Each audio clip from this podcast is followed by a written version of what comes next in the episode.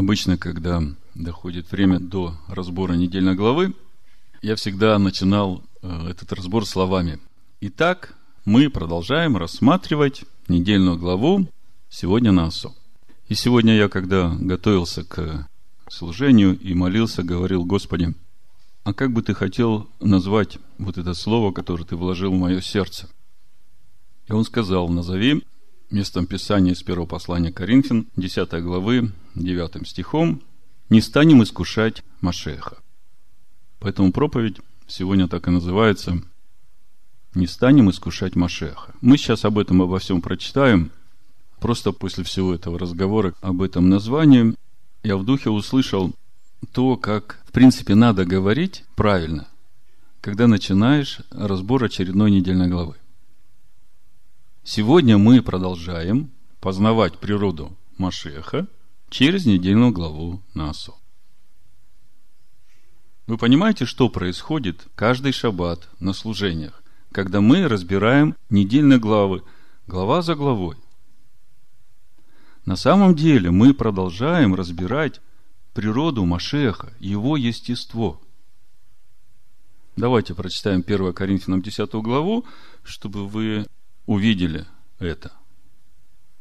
С первого стиха написано, «Не хочу оставить вас, братья, в неведении, что отцы наши все были под облаком, и все прошли сквозь море, и все крестились в Моисея в облаке и в море, и все ели одну и ту же духовную пищу. И все пили одно и то же духовное питье, ибо пили из духовного последующего камня, камень же был Машех. Но не о многих из них благоволил Бог, ибо они поражены были в пустыне. А это были образы для нас, чтобы мы не были похотливы на злое, как они были похотливы. Здесь пока остановлюсь. Что нам говорит это место Писания?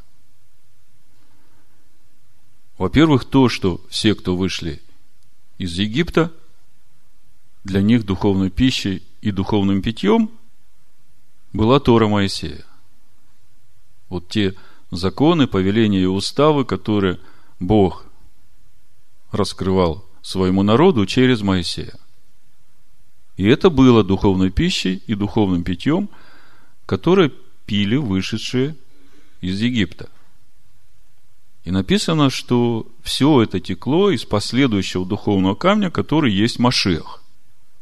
То есть сейчас, когда мы разбираем Тору Моисея по недельным главам, по сути, мы разбираем содержание самого Машеха. Мы познаем его естество. В девятом стихе здесь же написано, не станем искушать Машеха, как некоторые из них искушали и погибли от змей. Оказывается, три с половиной тысячи лет назад примерно – те, кто вышли из Египта, сыновья Якова, присоединившиеся к ним из всех народов люди, все, которые пили духовную пищу и духовное питье, суть, законы, которые Бог давал через Моисея, и те из них, которые не послушались этим законам, повелениям, уставам, написано, что они искушали Машеха. Поэтому сегодня, когда мы разбираем содержание недельных глав и через них познаем естество Машеха, мы делаем это именно для того, чтобы, познавая, жить так и не искушать Машех. Вот отсюда и родилось название проповеди, потому что это название, ну, я так в духе вижу, оно охватывает все содержание сегодняшней недельной главы. А вообще, если к этим размышлениям еще добавить 2 Коринфянам 4 главу, давайте откроем. В шестом стихе, второе послание Коринфянам, 4 глава, написано, «Потому что Бог, повелевший из тьмы воссиять свету, озарил наши сердца, дабы просветить нас познанием славы Божией в лице Ишуа Амашеха». То есть Бог повелевает в темноте наших сердец – воссиять свету. И все это Он делает для того, чтобы просветить нас познанием славы Божией в лице Ишуа Машеха. Вот если это прибавить к тому, о чем я сейчас говорил, что в сегодняшней недельной главе мы продолжаем познавать природу Машеха через недельную главу Насо, то можно было бы сказать так, что сегодня мы продолжаем познавать славу Бога в лице Ишуа Машеха через недельную главу Насо. Вы видите теперь, насколько важна Тора Моисея для каждого человека, чтобы познавать истинного Машеха. Представьте, что будет с человеком, если его лишить Торы Моисея. Ну, самое простое, ему негде будет познавать славу Бога. Ему негде будет познавать природу Машеха. Итак, чему же учит нас Бог в лице Ишуа Амашеха через недельную главу Наасо? Я постоянно это повторяю, чтобы это вошло в вас. Чтобы вы вдруг ощутили важность всего того, что происходит на служениях во время разбора очередных недельных глав Торы, когда мы это соединяем с учением Ишуа и апостолов, и для нас раскрывается вся внутренняя духовная картина Царства Божьего. Потому что в Машехе Иешуа Бог ввел нас в царство возлюбленного Сына. И, как вы знаете, во всяком царстве есть свои порядки, свои законы. И чтобы стать достойным гражданином этого царства, нужно хорошо это знать и жить этим.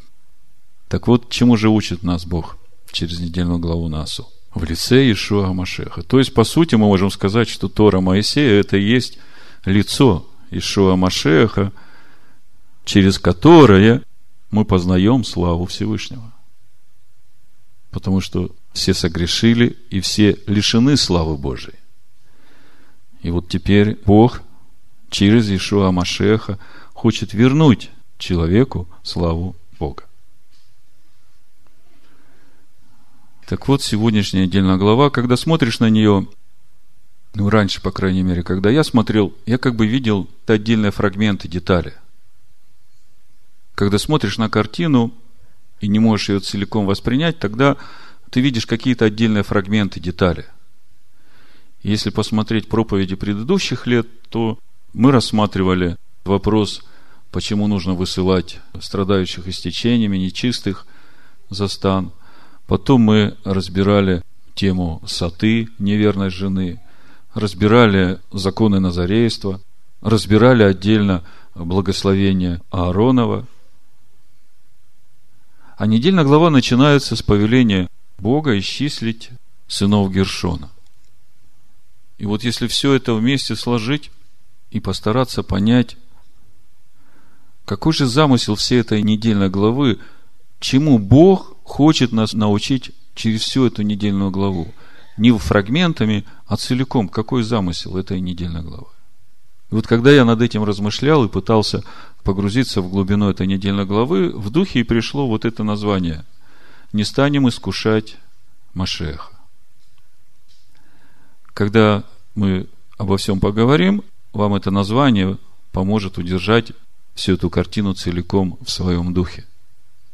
И через это еще больше природы Машеха станет в нас. А значит, света станет больше. Очень серьезная недельная глава и очень фундаментальная. Нам кажется, что здесь какие-то крупицы, и нет ничего такого, что могло бы объединить это все. Но даже когда я вам сейчас начну перечислять эти основные вопросы, которые здесь рассматриваются, вы уже увидите определенную логику. Вот смотрите, какая связь между распределением обязанностей среди священников и левитов, это то, чем начинается недельная глава. Мы сейчас об этом подробно поговорим. Высылка нечистых, неверной женой, которая проверяется через э, определенный устав, Назареем и Аароновым благословением.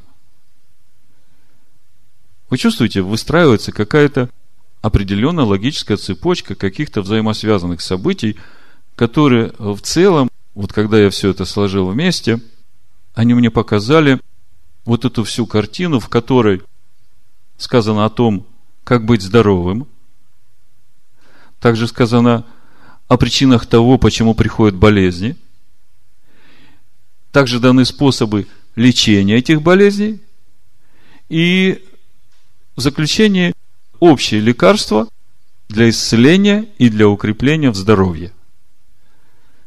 Вот я так для себя выстроил в единую схему весь этот замысел недельной главы на ОСО. И мы так по этим пунктам разберем. Значит, сначала дается план того, как быть здоровым. Что для этого надо, потом раскрываются причины того, откуда приходит болезнь. Дальше даются рецепты лечения этих заболеваний. И в конце общее лекарство, универсально, для укрепления, исцеления и хождения в состоянии здорового. Я говорю о духовном здоровье. Ну и, конечно же, если здоров духом, то здоровая душа и, значит, и тело. Ну, начнем с того, значит, как же быть здоровым. С 21 стиха чисел 4 главы начинается исчисление сынов Герсона. Написано, «И сказал Господь Моисею, говоря, исчисль сынов Герсона по семействам их, по родам их, от 30 лет и выше до 50 лет. Исчисли их всех способных к службе, чтобы отправлять работы при скинии собрания. Вот работы семейств Герсоновых при их служении и ношении тяжестей. Они должны носить покровы скини, и скинию собрания, и покров ее, и покров кожаный синий, который поверх его, и завесу входа скини собрания, и завесы двора, и завесу входа во двор – который вокруг скини и жертвенника, и веревки их, и все вещи, принадлежащие к ним, все, что делается при них, они должны работать. По повелению Аарона и сынов его должны производиться все службы сынов Герсоновых при всяком ношении тяжестей и всякой работе их, и поручите их хранению все, что они носят. Вот службы родов сынов Герсоновых, скини собрания – и вот что поручается их хранению под надзором Ифамара и Тамара, сына Аарона, священника. Если я сейчас у вас спрошу, скажите мне, а за что отвечали сыны первосвященника? Илиазар и Итамар. Какие их сферы ответственности были во всем служении скине? О чем я хочу спросить? Я хочу привести вас к способности увидеть, что в этой главе есть обязанности священников и их ответственность, обязанности левитов и их ответственность, и показать, что все это связано со служением Всевышнему и всему народу Израиля.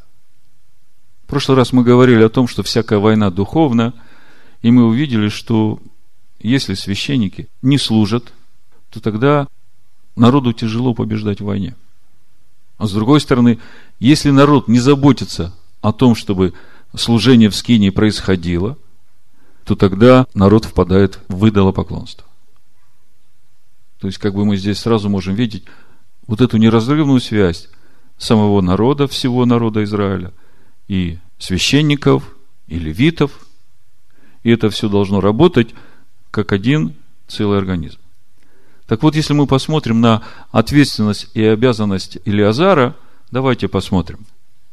16 стих. Смотрите, написано, Илиазару, сыну Аарона, священника, поручается елей для светильника и благовонное курение, и всегдашнее хлебное приношение, и елей помазания, тире поручается вся скиния и все, что в ней, святилище и принадлежности его. Вот если бы вы мне духовно ответили на вопрос. Скажите, за что отвечает Илиазар в скине, глядя вот на вот эти элементы служения скине? За что отвечает Илиазар?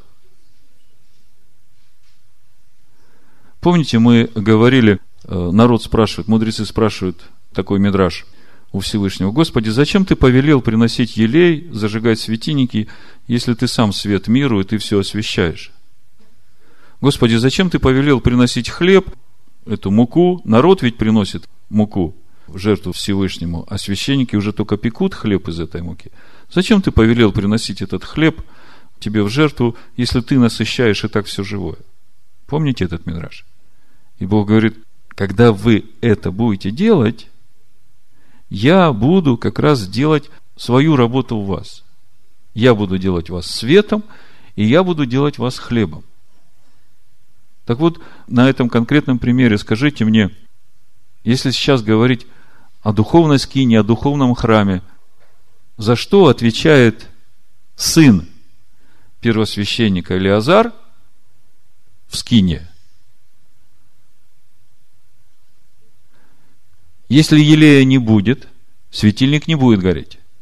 Если хлеба не будет, а хлеб лица его, если не будет этого фимиама, который воскуряется перед лицом Всевышнего, в котором раскрывается Всевышний, то если все это вместе сложить, то присутствие Всевышнего не будет в скине.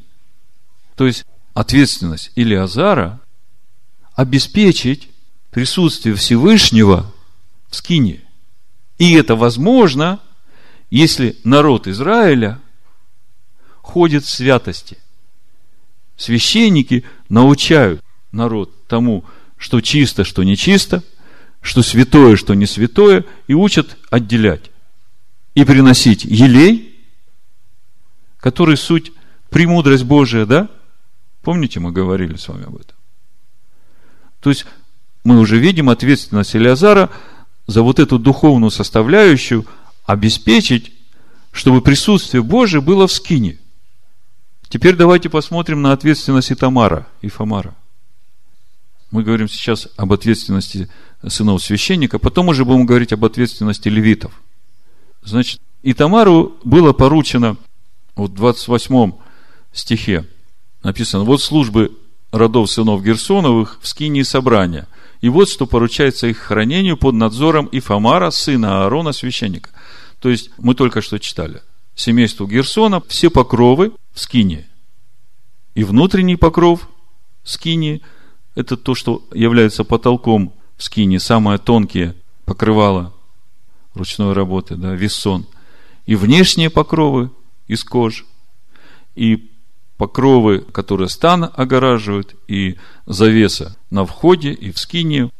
И еще написано в 33 стихе, ну, надо читать из 29-го, значит, э, сынам Мирариным по родам их и по семействам их, исчисли их от 30 лет и выше до 50 лет, исчисли всех способных на службу, чтобы отправлять работы при скине собрания. Вот что они должны носить по службе их при скине собрания.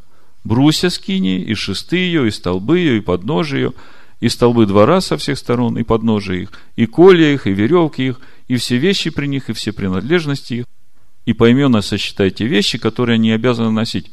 То есть, сынам Мирариным доверяется носить все столбы, все основания, скини и двора. И дальше написано, 33 стих, вот работы сынов Мирариных по службе их при скине собрания под надзором Ифамара, сына Аарона, священника.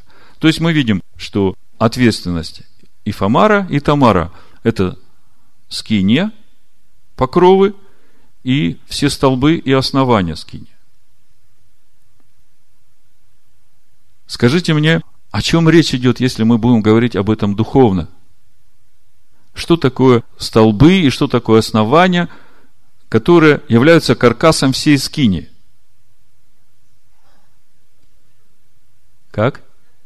Заповеди. Заповеди, повеления, уставы Всевышнего. И это вот это каркас скини. А тогда скажите мне, а что же является покрывалами, начиная от верхних кожаных и кончая внутренними, самыми тонкими? И заметьте, именно там внутри раскрывается присутствие Всевышнего. Что является этими покрывалами? Дух внутри, в скине. Мы сейчас говорим только о покрывалах, потом мы все это вместе соберем, и мы увидим, кто это есть на самом деле. Так вот, покрывало, которым покрываются этот каркас скини, это есть те откровения, которые приходят к нам через познание этих заповедей. Это и есть суть, то духовное тело Машеха в нас, познанный Машех в нас, который стоит вот на этом каркасе заповедей Божьих. Теперь вы начинаете понимать, что ответственность священников, в частности, про Елиазара мы говорили, что его ответственность, чтобы духовное присутствие все время было в скине. И для этого нужно проводить большую работу с народом и заботиться о том, чтобы все делалось вовремя. Как э, Бог говорит, наблюдайте над тем, чтобы хлеб мой жертву мне приносился в свое время. А Итамар отвечает за сохранность, за целостность Слова Божьего, его повелений, законов, уставов и всех откровений, которые дает Всевышний в познании этого слова. Смотрите, столбы, они неизменны. Покровы, они неизменны. Каждая деталь в скинии, она как один раз была показана Моисею, как Моисей сделал, и это больше не менялось. Священники, Илиазар и Тамар, смотрят за тем, чтобы все было именно так, как сделано, как сказал Бог через Моисея. А левиты теперь все это носят, причем сами к этому не прикасаются. Когда священники все разбирают и упаковывают, левиты берут и несут. Скажите мне, что значит, что левитам не позволено самим прикасаться к вот этим святыням? Мы сейчас об этом поговорим. Это очень важный момент в здоровье всего народа и очень важный момент в сохранении присутствия Всевышнего, Его Духа в этой скине. Вы уже догадались, что по сути сама скиния – это и есть Машех. Это и есть Машех, которого мы познаем через разбор слова, вот как я сейчас говорил. Разбирая очередную недельную главу, мы по сути познаем естество Машеха. И эти откровения через познание этого слова, они как скиния в нас, как естество вот этого внутреннего духовного человека, в котором утверждается Дух Божий, как в Ефесянам в третьей главе мы молимся все время во время хлебопреломления, да дашь ты нам Господь Бог наш, Владыка Вселенной, по богатству славы своей, крепко утвердиться Духом Своим в моем внутреннем человеке. Понимаете? То есть, если какие-то столбы не хватает, или они повреждены, или искажены, то уже покровы не будут правильно висеть или могут прорваться. Если не будет чего-то хватать. Видите, каждый из левитов отвечает за целостность и сохранность по количеству каждую детальку. Как вы думаете, Здесь речь идет э, просто о скине, которую построил Моисей, или же здесь речь идет о том, как Иешуа сказал, ни одна йота, ни одна черта не пройдет из закона Божия, пока не исполнится все. Об этом недельная глава. И чтобы увидеть э, в Новом Завете тот стих, который нам раскрывает понимание ответственности священников и ответственности левитов – через учение Ишуа и апостолов надо посмотреть э, четвертую главу Ефесянам, и нам все сразу станет понятно, где чья ответственность среди тех служителей, которых Бог через Ишуа Машеха поставил сейчас в общине Ишуа служить. Вот если мы сейчас это увидим и поймем, мы увидим, насколько все серьезно и насколько велика ответственность тех, кому Бог доверил учить. Скажите мне, что будет, если левиты, которым доверено только носить то, что уже есть и неизменно, если вдруг они начнут что-то там переделывать, что-то там заменять, какие-то столбы другие там, а, этот, этот что-то не очень, мы сейчас другой сюда столб поставим, или вообще уберем, он лишний здесь в конструкции. Мы сейчас разбираем то, как быть здоровым. Какой является его община духовно здоровая. И мы видим, что, заметьте, не первосвященнику даны эти э, обязанности хранить елей для светильника, благовонное курение, как Илиазару, да? Хлебное приношение, елей помазания. Не самому первосвященнику, а его сыновьям. А у нас первосвященник кто? Машех, Иешуа. И через это уже тоже можно что-то увидеть. Он там, одесную Отца. А мы здесь. И нам это доверено. И каждому что-то доверено, и каждый должен увидеть то, что ему можно, а что нельзя. Так вот, давайте откроем Ефесянам четвертую главу с 11 стиха. Написано, «И он поставил одних апостолами, других пророками, иных евангелистами, иных пастырями и учителями». Если Илиазар отвечает за то, чтобы присутствие Бога было в скине, а Итамар отвечает за то, чтобы ни одна балка, ни одна завеса, ничто не было повреждено, чтобы все было в целости и сохранности. То кто тогда в новозаветнем служении вот эти священники? Вот. Апостолы. Им доверено истинное учение. И пророки заботятся о том, чтобы ни одна балка, ни одна заповедь, ни одно постановление не были искажены при переходах народа через пустыню на его пути в обетованную землю. То есть, по сути, служение Илиазара и Итамара мы видим в сегодняшнем новозаветнем служении это ответственность апостолов и пророков. И с тех пор, как Иешуа через своих апостолов дал учение, истинное учение, которое действительно обеспечивает присутствие Всевышнего в скине и раскрывает духовную глубину каждой заповеди. Скажите мне, нужны ли еще какие-то апостолы, которые еще будут какие-то новые заповеди приносить, новое понимание? Оказывается, нет. И этому учит нас сегодняшняя недельная глава. Она говорит о том, что то, что Бог показал Моисею, и то, что было сделано – это было доверено сынам первосвященника, и это должно оставаться в роды родов неизменным. Ишуа пришел и сказал, я не пришел отменить Тору. Ни одна йота, ни одна черта не придет. Я пришел раскрыть духовную глубину Торы. И он раскрыл эту духовную глубину своим апостолам. И сказал теперь, вот у вас есть теперь это учение, идите и делайте учеников из людей во всех народах.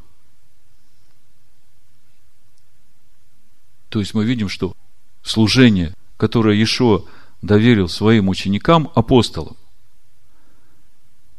оно больше не нуждается в апостолах, которых сейчас, даже в наше время, куда ни кинь, кругом апостолы.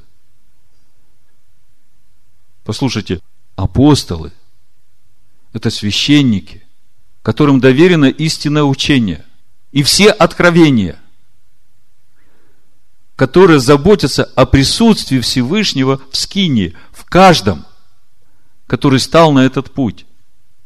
Если кто-то берет на себя ответственность искажать это учение, отнимать заповеди от этой скини, эти столбы, то это есть искушение Машеха. А кто же тогда евангелисты и пастыри – в контексте сегодняшней нашей недельной главы, если священники – это апостолы и пророки, которые заботятся о сохранении учения и о присутствии Всевышнего, кто же тогда евангелисты и пастыри? Левиты, амен. Им доверено это нести. Но им не позволено прикасаться к этому. Им не позволено раскрывать, искажать, что-то подменять. Им дано учение, и сказано, идите и научите, идите учите, идите благовествуйте, идите рассказывайте. Но не вздумайте что-либо менять. Как все просто и ясно становится, когда начинаешь познавать Тору. И сразу видишь свое место. Мы ведь сейчас ничего нового не изобретаем. То, что я вам говорю, это же было. Это и есть это учение, которое Иешуа дал своим ученикам, апостолам. Просто его настолько исказили, что значит насколько исказили? Вообще весь каркас скинии забрали и сказали, это вам больше не надо. А на что же повесить откровение? На чем стоять будет скиния? И где тогда присутствие Всевышнего будет? То есть, когда начинаешь смотреть на сегодняшнюю недельную главу и на то, что нужно народу, чтобы его народ был здоров, и чтобы присутствие Всевышнего все время было в скине, мы видим взаимную ответственность. Если мы дочитаем э, Ефесянам 4 главу 12 стих, то все это он, Машех, поставил апостолов, пророков, евангелистов, пастырей. Заметьте, не пасторов, а пастырей.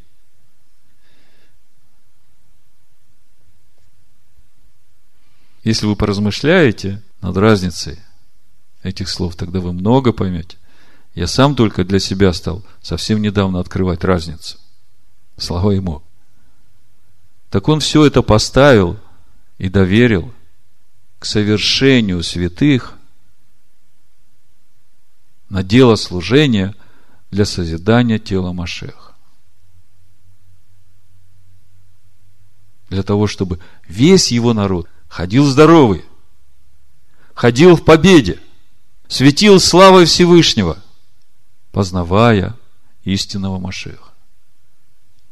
Еще раз обобщу вот эти мысли, которые я вам сейчас говорил по обязанностям священников и левитов. Значит, э, апостолы и пророки ответственны за то, чтобы его народ пребывал в истинном учении и не отклонялся от него. Евангелисты поставлены приводить людей к Богу и вводить их в общину, неся им это учение. Пастора, они же и учителя, пастыри. Пастыри и учителя поставлены учить людей этому учению, которое дано Машехом через апостолов. И все это для того, чтобы все, имея один образ Машеха, возрастали в него через познание его, и еще для того, чтобы хранить его народ от ложных учителей и лжеапостолов. Об этом же здесь же в Ефесянах дальше написано. Доколе все придем в единство веры и познания Сына Божия, мужа совершенного – в меру полного возраста Машеха в нас, в каждом. Это я добавляю. Дабы мы не были более младенцами, колеблющимися и увлекающимися всяким ветром учения по лукавству человеков, по хитрому искусству обольщения.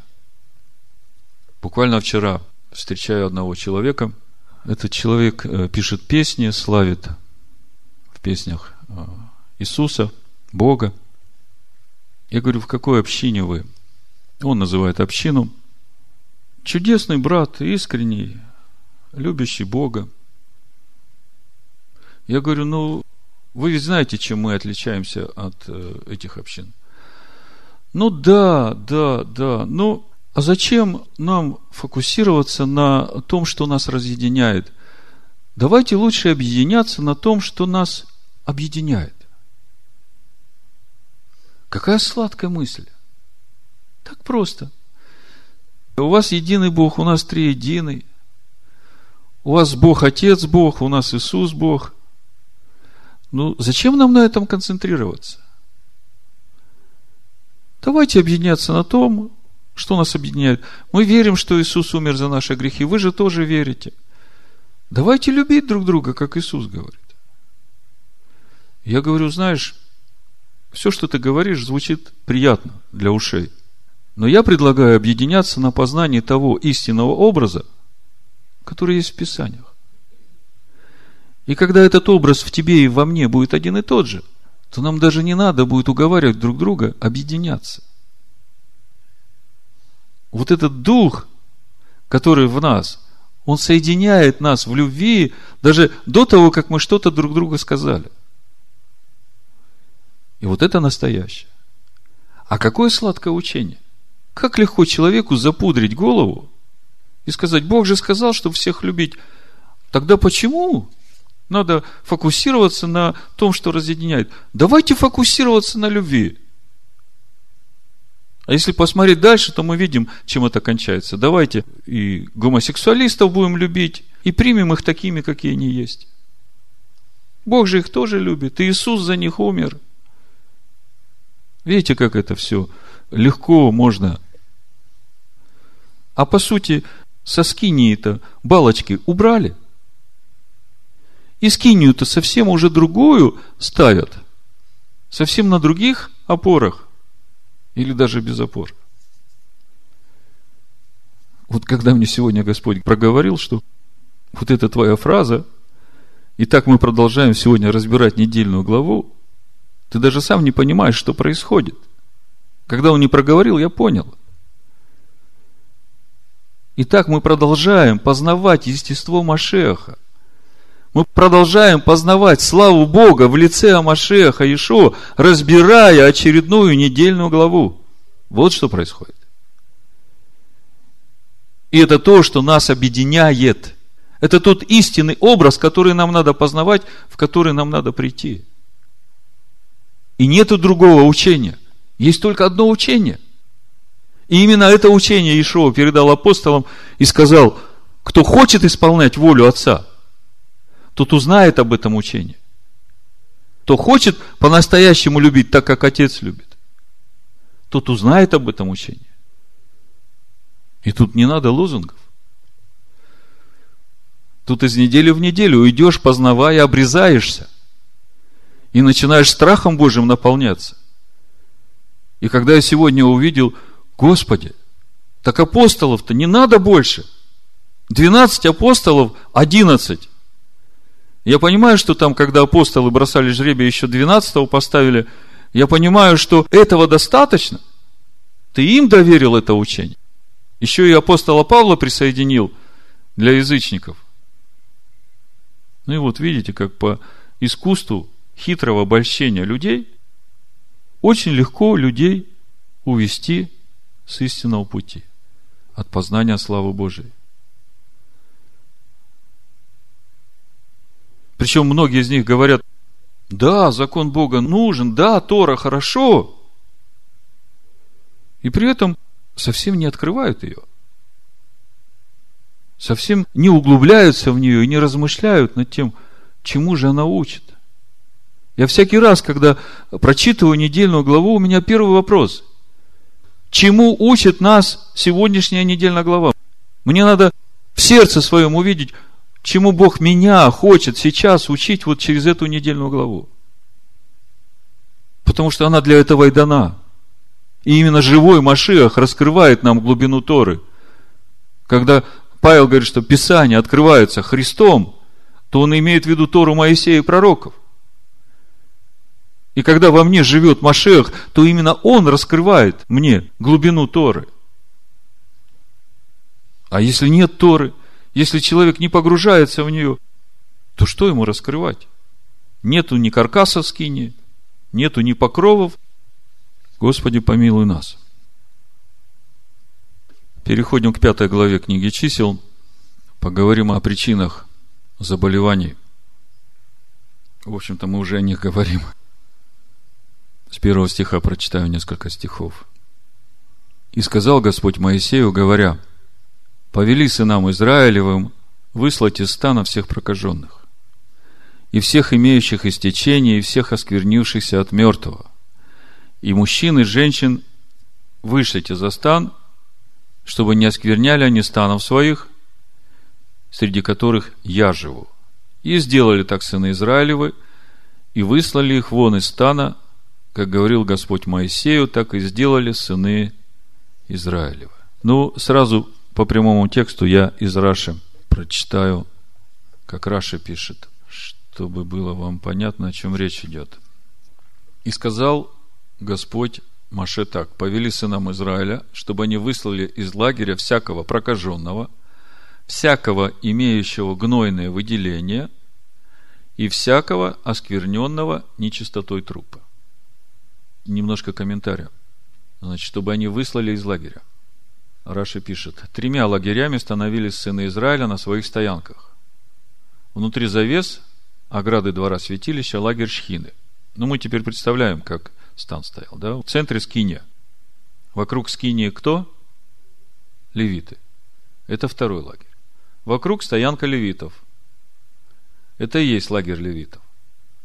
А оттуда и до края стана под знаменами во все четыре стороны лагерь Израиля. То есть, вот получается три стана.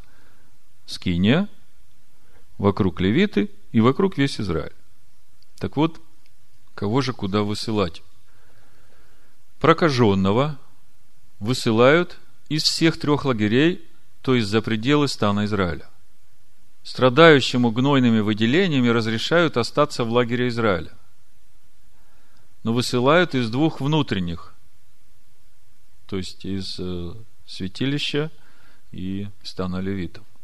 А оскверненному нечистотой трупа можно находиться в лагере левитов. И высылают его только из лагеря Шхины. И все это наши учителя выводят из стихов Торы.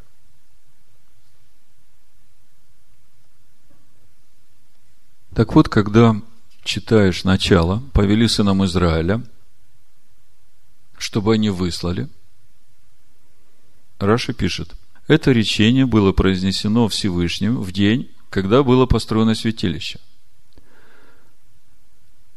То есть первого Ниссана на второй год по выходе сынов Израиля из Египта. И когда я об этом читаю, у меня сразу возникает вопрос.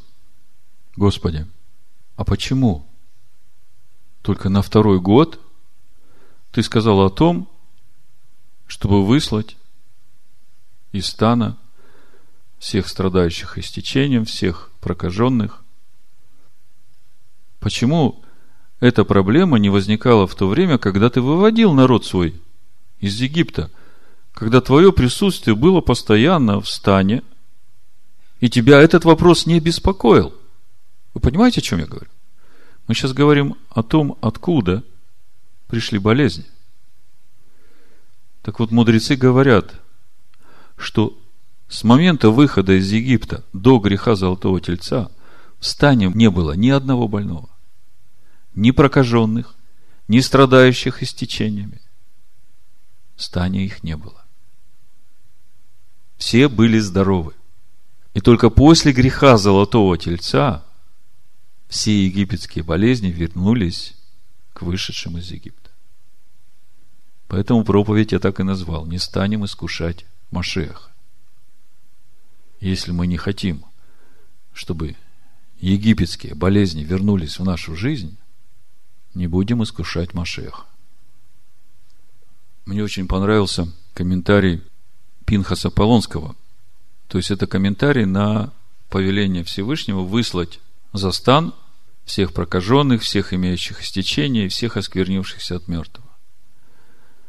Пинхас Полонский пишет, мы видим, что лечение здесь состоит не в приближении к святости, а наоборот, в отдалении от нее. Лечение. Не все в человеке можно лечить приближением к святости. Если не исправлены базовые личностные установки и черты характера, то ни святость, ни изучение Торы, ни приближение к храму не приведут ни к чему хорошему.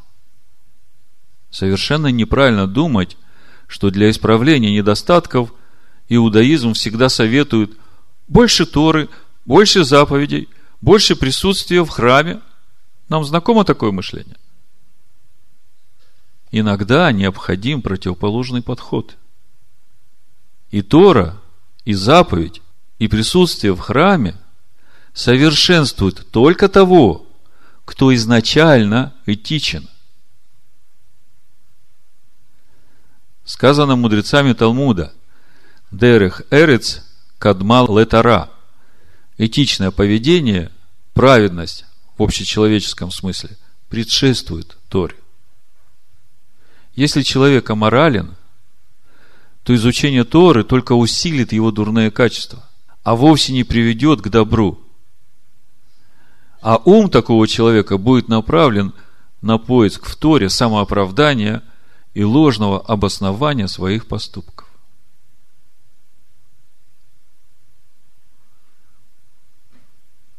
Оказывается, не всех надо лечить приближением к святости и к Торе. Кощунников надо высылать из стана. Как бы мы об этом знали, но здесь это так явно прозвучало, как откровение. Ну а дальше идет заповедь о неверной жене. Сата на иврите. По сути, это заповедь для тех, кто скрыто грешит, кто скрыто блудодействует. Помните, когда Моисей вернулся? Кстати, мы сейчас как раз начали обратный отсчет. Моисей на 40 дней поднялся на гору, и на 40 день пришло это отступление. Поэтому я призываю вас всех бодрствовать. И сегодня эта проповедь не случайна, чтобы, не дай Бог нам, отступить и впасть в идолопоклонство.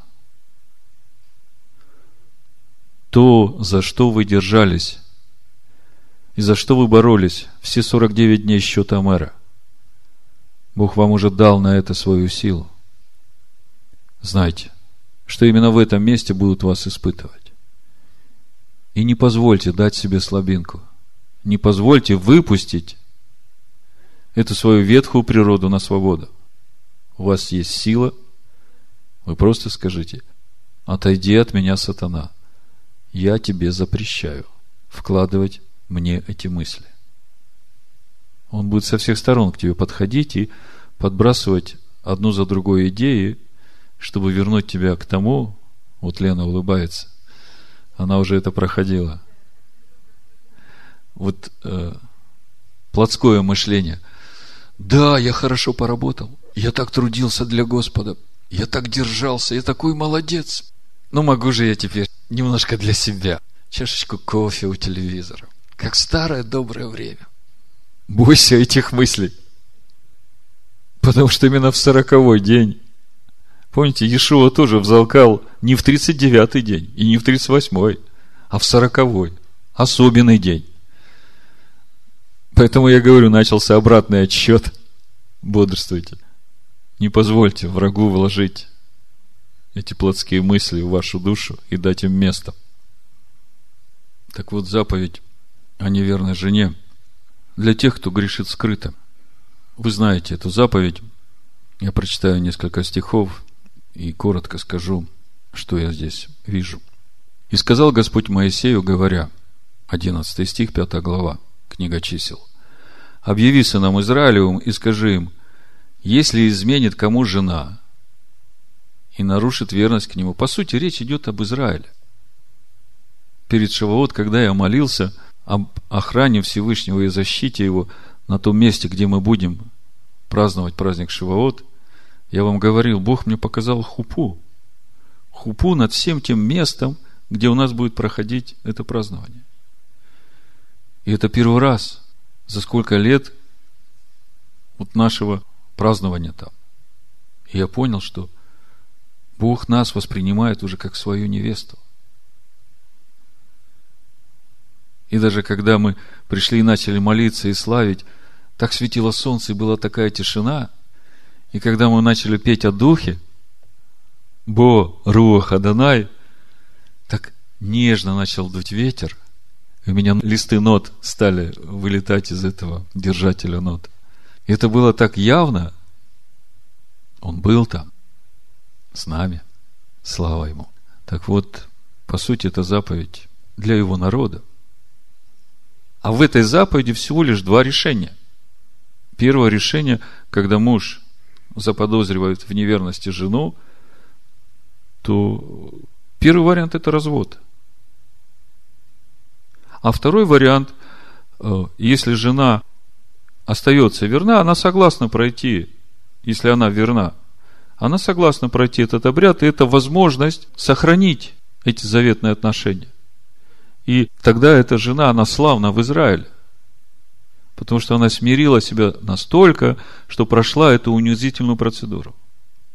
Но есть второй вариант, когда жена по обиде за недоверие, она выбирает развод. Ну, понятно, что больно, но гордость – это не Божье качество. Так что, в общем-то, вся заповедь, она в взаимоотношениях наших со Всевышним. И Бог видит наши сердца, и Он предлагает нам самим проверить свое сердце в своем отношении к Всевышнему. Есть ли у тебя еще какие-то другие боги, кроме Него? Есть ли еще что-то в твоей жизни, что тебе дороже, чем Слово Всевышнего, Его заповеди, повеления, уставы? Ясно, что ты любишь и родителей своих, и мужа своего, и жену свою, и детей своих, и внуков своих. Но готова ты ради них предать своего Бога? Если готова, то у тебя проблема. Поэтому Бог и говорит, чтобы тебе не попасть в такую ситуацию, проверь себя. И вот это заповедь о сате, о неверной жене. Потому что здесь жена может и согрешила, а может и не согрешила. И никто этого не знает.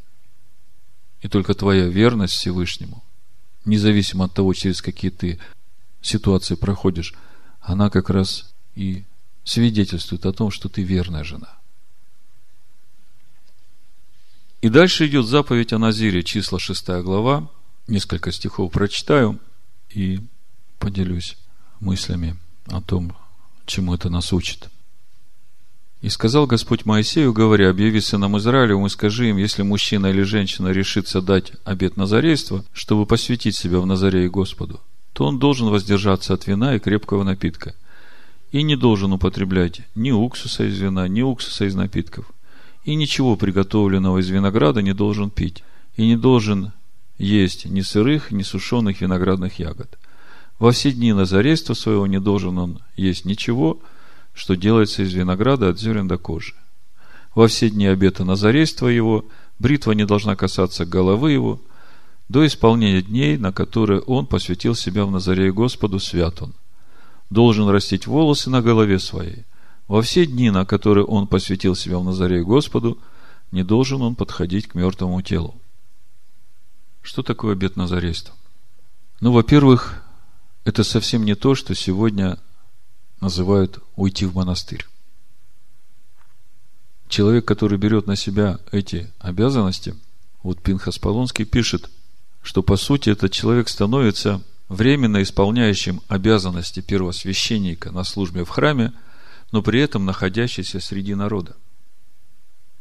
И он проводит параллели. Смотрите, Назир не стрижет волосы, и они, отрастая, образуют на его голове подобие диадема первосвященника. Назир не может пить вина, потому что священнику вино запрещено на службе. Не может прикасаться к умершим, потому что и первосвященнику запрещено прикасаться к умершему. И при этом первосвященник находится все время в скине, а Назир находится среди своего народа. И является для людей, которые вокруг него, примером праведности и призыва к святости призыва к духовным ценностям и наглядной демонстрации божественного присутствия в его жизни. Когда такой человек рядом с тобой, то он невольно становится обличением для человека, который живет рядом и тоже в обществе Господнем, чтобы обратить внимание на свои поступки, на свои ценности, на свои приоритеты. То есть присутствие Назира в таком обществе, в обществе Господнем, оно мотивирует весь народ подняться на новый уровень святости. И это совсем не то, что уйти в монастырь. По сути, это духовный эгоизм, когда человек уходит в монастырь для того, чтобы самому себе взять какой-то духовный отпуск на всю жизнь. В итоге мы уже поговорили о том, что нужно для того, чтобы общество Господне было здоровым. Это значит, чтобы священники левиты и народ, каждый на своем месте исполнял то служение, которое ему уверено. Мы поговорили о том, откуда приходят болезни, и увидели, что не все болезни лечатся приближением к Торе и к святости. Кощунников, аморальных людей нужно наоборот удалять от святости и из стана. Мы увидели заповедь о неверной жене и о том, что Бог предлагает нам каждому проверить себя на свои приоритеты в жизни, и нет ли чего-либо, что может заслонять этот главный приоритет нашей жизни.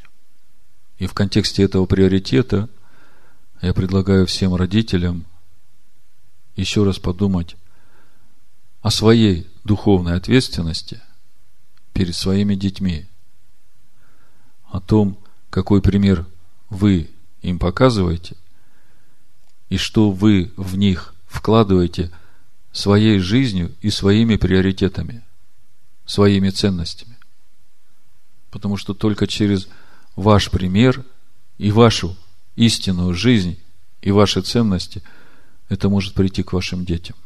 Если вы будете делать одно, говорить другое, то ваши дети будут делать то же самое. Отсюда и лицемерие, и ложь. И заповедь о Назарее, Назире как раз дает нам пример святой жизни в кругу своей семьи, в кругу своих близких, друзей, сослуживцев, не удаляясь от них, а пребывая среди них и этим светом Божьим, призывая их к тому, чтобы задуматься о той жизни, которой они сами живут, и о тех ценностях и приоритетах, которые они имеют в своей жизни. Не словами, а своей жизнью, своим присутствием. И заканчивается недельная глава Биркат Каганим благословением священников. И мы уже разбирали это благословение очень подробно, поэтому я просто коротко пройду по основным моментам этого благословения, чтобы вы понимали, какая большая глубина в этом благословении, о котором я сказал в начале, что это есть то истинное, универсальное Божье лекарство, которое укрепляет, которое исцеляет, которое утверждает нас в обществе Господнем и делает нас этой скиней, в которой всегда будет присутствие Всевышнего. Числа 6 глава, с 22 стиха прочитаю. «И сказал Господь Моисею, говоря, Скажи Аарону и сынам его, так благословляйте сынов Израилевых, говоря им, Да благословит тебя Господь и сохранит тебя. Да презрит на тебя Господь светлым лицом своим и помилует тебя. Да обратит Господь лицо свое на тебя и даст тебе шалом. И дальше написано, так пусть призывают имя мое на сынов Израилевых, и я благословлю их. Несколько слов о сути самого благословения. 24 стих мы читаем «Да благословит тебя Господь и сохранит тебя». Сразу возникает вопрос, если Бог тебя благословляет, то разве не подразумевает это благословение – охрану автоматически. И если не подразумевает, то тогда в чем суть самой охраны? И в чем суть самого благословения? Несколько мест Писания, чтобы ответить на эти вопросы. Вот первое, что мне в духе пришло, это молитва Иовиса в первом паралипоменон. Эта молитва для меня раскрывает суть этого благословения Всевышнего и его охраны. Первое Паралипоменон, 4 глава, 10 стих. Написано. «И возвал Иовис к Богу Израилеву и сказал, «О, если бы ты благословил меня твоим благословением». Вы знаете, мы очень часто в своем сердце желаем, чтобы Бог благословил нас так, как мы того хотим. И мы даже не понимаем, насколько больше Бог нам хочет дать. Это можно сравнить с тем, как э, Соломон просил у Бога мудрости. И с этой мудростью Бог ему дал все остальное, а мы как бы, прося Бога благословить нас, всегда почему-то задумываемся обо всем остальном, а не о самом главном. Так вот, Иовис говорит, «О, если бы ты благословил меня твоим благословением. То есть я не ищу своих благословений, я ищу твоего благословения. И распространил пределы мои. В чем суть распространения этих пределов? Очень просто. Давид говорит, расширь сердце мое, и я потеку путем заповедей твоих. Вот когда Бог распространит пределы сердца твоего, и в нем станет много места для Всевышнего, тогда ты и потечешь путем заповедей, и тогда твои пределы в этом мире распространятся отсюда и до края земли. Все зависит от пределов в твоем сердце. И рука твоя была бы со мною, охраняя меня от зла, чтобы я не горевал. Вы знаете, когда Бог распространяет твои пределы, нужна особенная охрана. Потому что сам человек может позволить своему «я» пойти впереди Бога. И тогда начнешь горевать. Поэтому, когда Бог распространяет твои пределы, то твоего «я» уже не должно быть. Вот это первое основное, о чем я молюсь, чтобы Господь охранил меня от всякого зла, чтобы Его рука была надо мной. Чтобы Он вел меня и Он говорил, а меня, чтобы вообще не было. Чтобы я не горевал. И Бог не спаслал ему, чего он просил. В общем-то, об этом же просил и Моисей в исходе в 33 главе. Мы сейчас говорим о самом благословении Всевышнего, в чем его суть. Мы уже разбирали это место, я прочитаю просто. Исход 33 глава, с 13 стиха, 13-14. Моисей говорит, «Итак, если я обрел благоволение в очах твоих, то молю, открой мне путь твой, дабы я познал тебя, чтобы приобрести благоволение в очах твоих. И помысли, что сии люди твой народ. И Господь сказал ему, сам я, на самом деле в оригинале написано лицо мое, пойдет перед тобой и введет в тебя в шалом. То есть, суть самого благословения – его благословение. В том, чтобы его лицо ввело нас в Его покой. И Его лицо, то есть Машех, Иешуа, может ввести нас в покой Всевышнего, об этом мы сейчас прочитаем чуть позже, в послании евреям 3 главе. И именно тогда, когда мы начнем идти путем Всевышнего, познавая Его. А путь Всевышнего, он как раз и есть Слово Его. Это что касается 24 стиха в благословении Аароновом. Дальше мы читаем, написано, да презрит на тебя Господь светлым лицом своим и помилует тебя. В тексте Торы написано Яэр Аданая. Яэр, то, что переведено как презрит, на самом деле речь идет о свете. И осветит, то есть свет.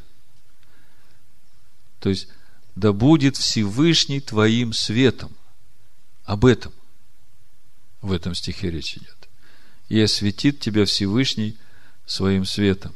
И дальше написано «Вейхунеха», то, что мы переводим как «помилуют тебя». Слово «лахнон» – «миловать». И здесь очень большая глубина. Во-первых, Бог даст тебе способность быть милостивым к другим, чтобы милость Его была превыше суда.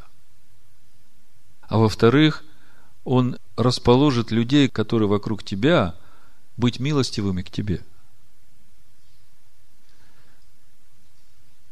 Дальше мы читаем 26 стих, да обратит лицо свое на тебя. По сути, 24 псалом, с 8 по 13 стих, это именно об этом, если коротко, да будешь ты интересен для Бога. Прочитаю Псалом 24, с 4. По сути, здесь весь контекст благословения Ааронова. Беркат Каганим. «Укажи мне, Господи, пути Твои и научи меня стезям Твоим. Направь меня на истину Твою и научи меня. Ибо Ты, Бог спасения моего, на Тебя надеюсь всякий день. Вспомни щедроты Твои, Господи, и милости Твои, ибо они от века. Грехов юности моей и преступлений моих не вспоминай. По милости Твоей вспомни меня Ты ради благости Твоей, Господи. благ и праведен Господь. Посему наставляет грешников на путь, направляет кротких к правде и научает кротких путям своим. Помните, мы говорили о том, что не всех нужно приближать к Торе. Некоторых надо наоборот удалять, кощунников, да. И вот здесь мы видим, Бог кротких. Кто такие кроткие? Моисей был кратчайшим из всех людей. Благоговеющие перед Словом Его. Смиренные духом и сердцем. Научает кротких путям своим. То есть, благословение Всевышнего. Всевышний должен научить человека путям своим. И тогда человек познает Всевышнего и обретает его благоволение. Если человек не кроткий перед его словом, ничего не будет происходить. Все пути Господни, милость и истина к хранящим завет Его и откровение Его. То есть, если ты не стараешься быть верным Его завету, то ты не устоишь на этом пути. Ради имени Твоего, Господи, прости согрешение мое, ибо велико оно. То есть, мы видим, что Давид проходил ту же самую духовную борьбу со своей ветхой природой, чтобы устоять в чистоте и святости перед Всевышним. Кто есть человек, боящийся Господа, то есть ходящий в страхе Господнем? Ему укажет он путь, который избрать. Душа его прибудет во благе, и семя его наследует землю. Тайна Господня, боящимся его, и завет свой он открывает им. По сути, здесь все необходимые элементы, которые нужны любому человеку для того, чтобы благоволение Всевышнего пришло на этого человека. То есть, когда мы говорим о том, да обратит Господь лицо свое на тебя, то мы как раз молимся о том, чтобы у человека все это было. И кротость, и жажда, и верность, и смирение. И дальше написано – и даст тебе свой шалом. В исходе 33.14, там, когда Моисей просил все этого, Бог сказал, лицо мое пойдет и введет тебя в шалом. И что для этого нужно? Мы вроде бы как сейчас Тору разбираем, а на самом деле об этом, обо всем написано и в Писаниях Нового Завета, в частности, в послании евреям, третья глава, прочитаю с 7 стиха и на этом закончу.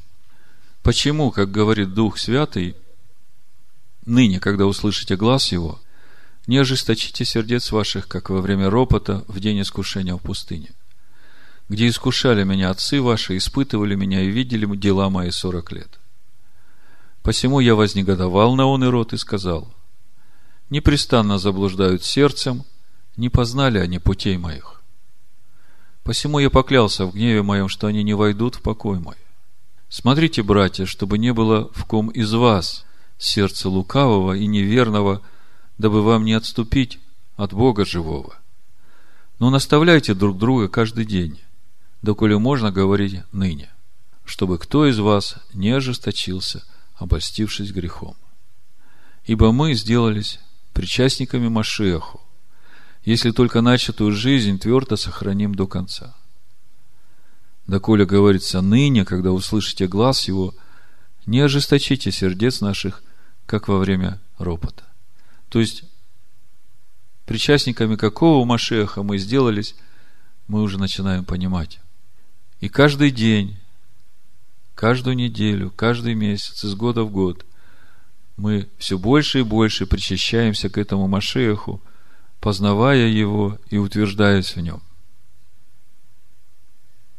Поэтому каждый раз, когда мы собираемся в субботу разбирать очередную недельную главу Торы, вы должны понимать, что мы собираемся познавать естество Машеха через очередную недельную главу Торы.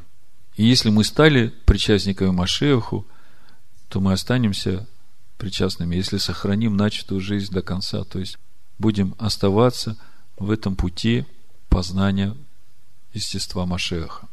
Доколе говорится ныне, когда услышите глаз его, не ожесточите сердец ваших, как во время ропота.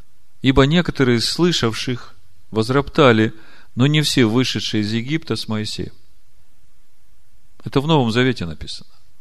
То есть, если ты не с Моисеем, то ты не с Машехом. Если ты против Моисея, то ты против Машеха. И это Новый Завет. На кого же негодовал он сорок лет? Не на согрешивших ли, которых кости пали в пустыне? Против кого же клялся, что не войдут в покой его, как не против непокорных? Не войдут в покой его непокорные кому? Машеху, заповедям, повелениям и уставам, которые Бог дал через Моисея, которые текут из последующего духовного камня, который есть Машех.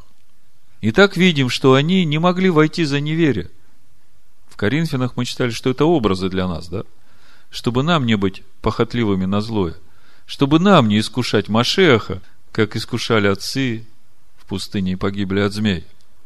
Посему будем опасаться, чтобы, когда еще остается обетование войти в покой его, а еще милость Бога продолжается, и до сегодняшнего дня еще продолжается его призыв – ко всем людям войти в покой Всевышнего.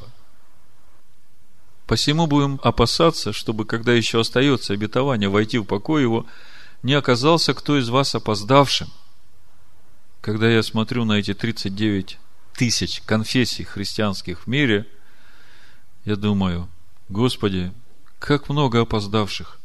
Будь милостив к ним. Убери слепоту с их глаз – и откроем эту узкую дверь, чтобы они успели войти в твой покой. Ибо и нам оно возвещено, как и тем. Видите, им даже не возвещено это слово. Но не принесло им пользы слово слышанное, не растворенное верой услышавших. То есть речь идет о Торе Моисея. И во времена апостолов мы видим, что это слово возвещалось, и апостолы призывают быть покорными Моисею, заповедям, повелениям, уставам и не ожесточать свое сердце. Более того, растворить это слово своей верой. Ибо и нам оно возвещено, как и тем, но не принесло им пользы, слово слышанное, не растворенное верою слышавших. А что значит растворить верой слово слышанное?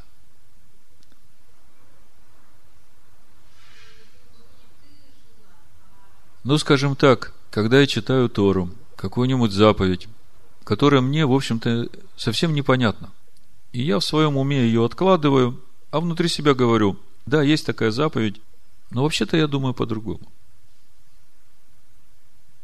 И она так осталась у тебя в уме, просто как слово слышанное, но ты не растворил это слово верой, и она не вошла в твое сердце и не стала твоим естеством, и в итоге, когда придет искушение, ты спокойно переступишь через эту заповедь и даже не поймешь, что ты согрешил.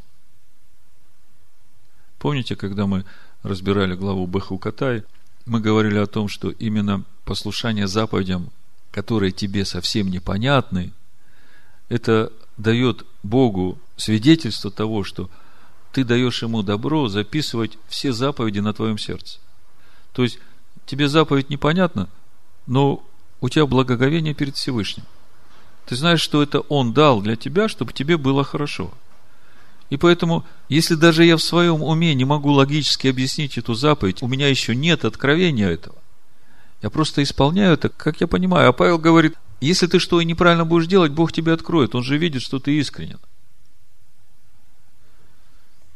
Раствори верой слово слышанное. А входим в покой мы, уверовавшие. Как проповедь называется? Не станем искушать Машеха.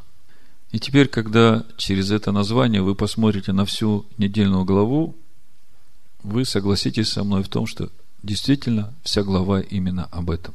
Чтобы нам быть здоровыми, чтобы нам, не повреждая Слово Божие, быть скиниями Всевышнего, чтобы в нас во всякое время было присутствие Всевышнего, чтобы Его лицо ввело нас в его покой.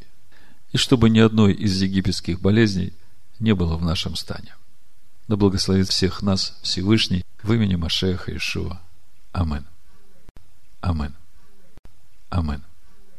Амин.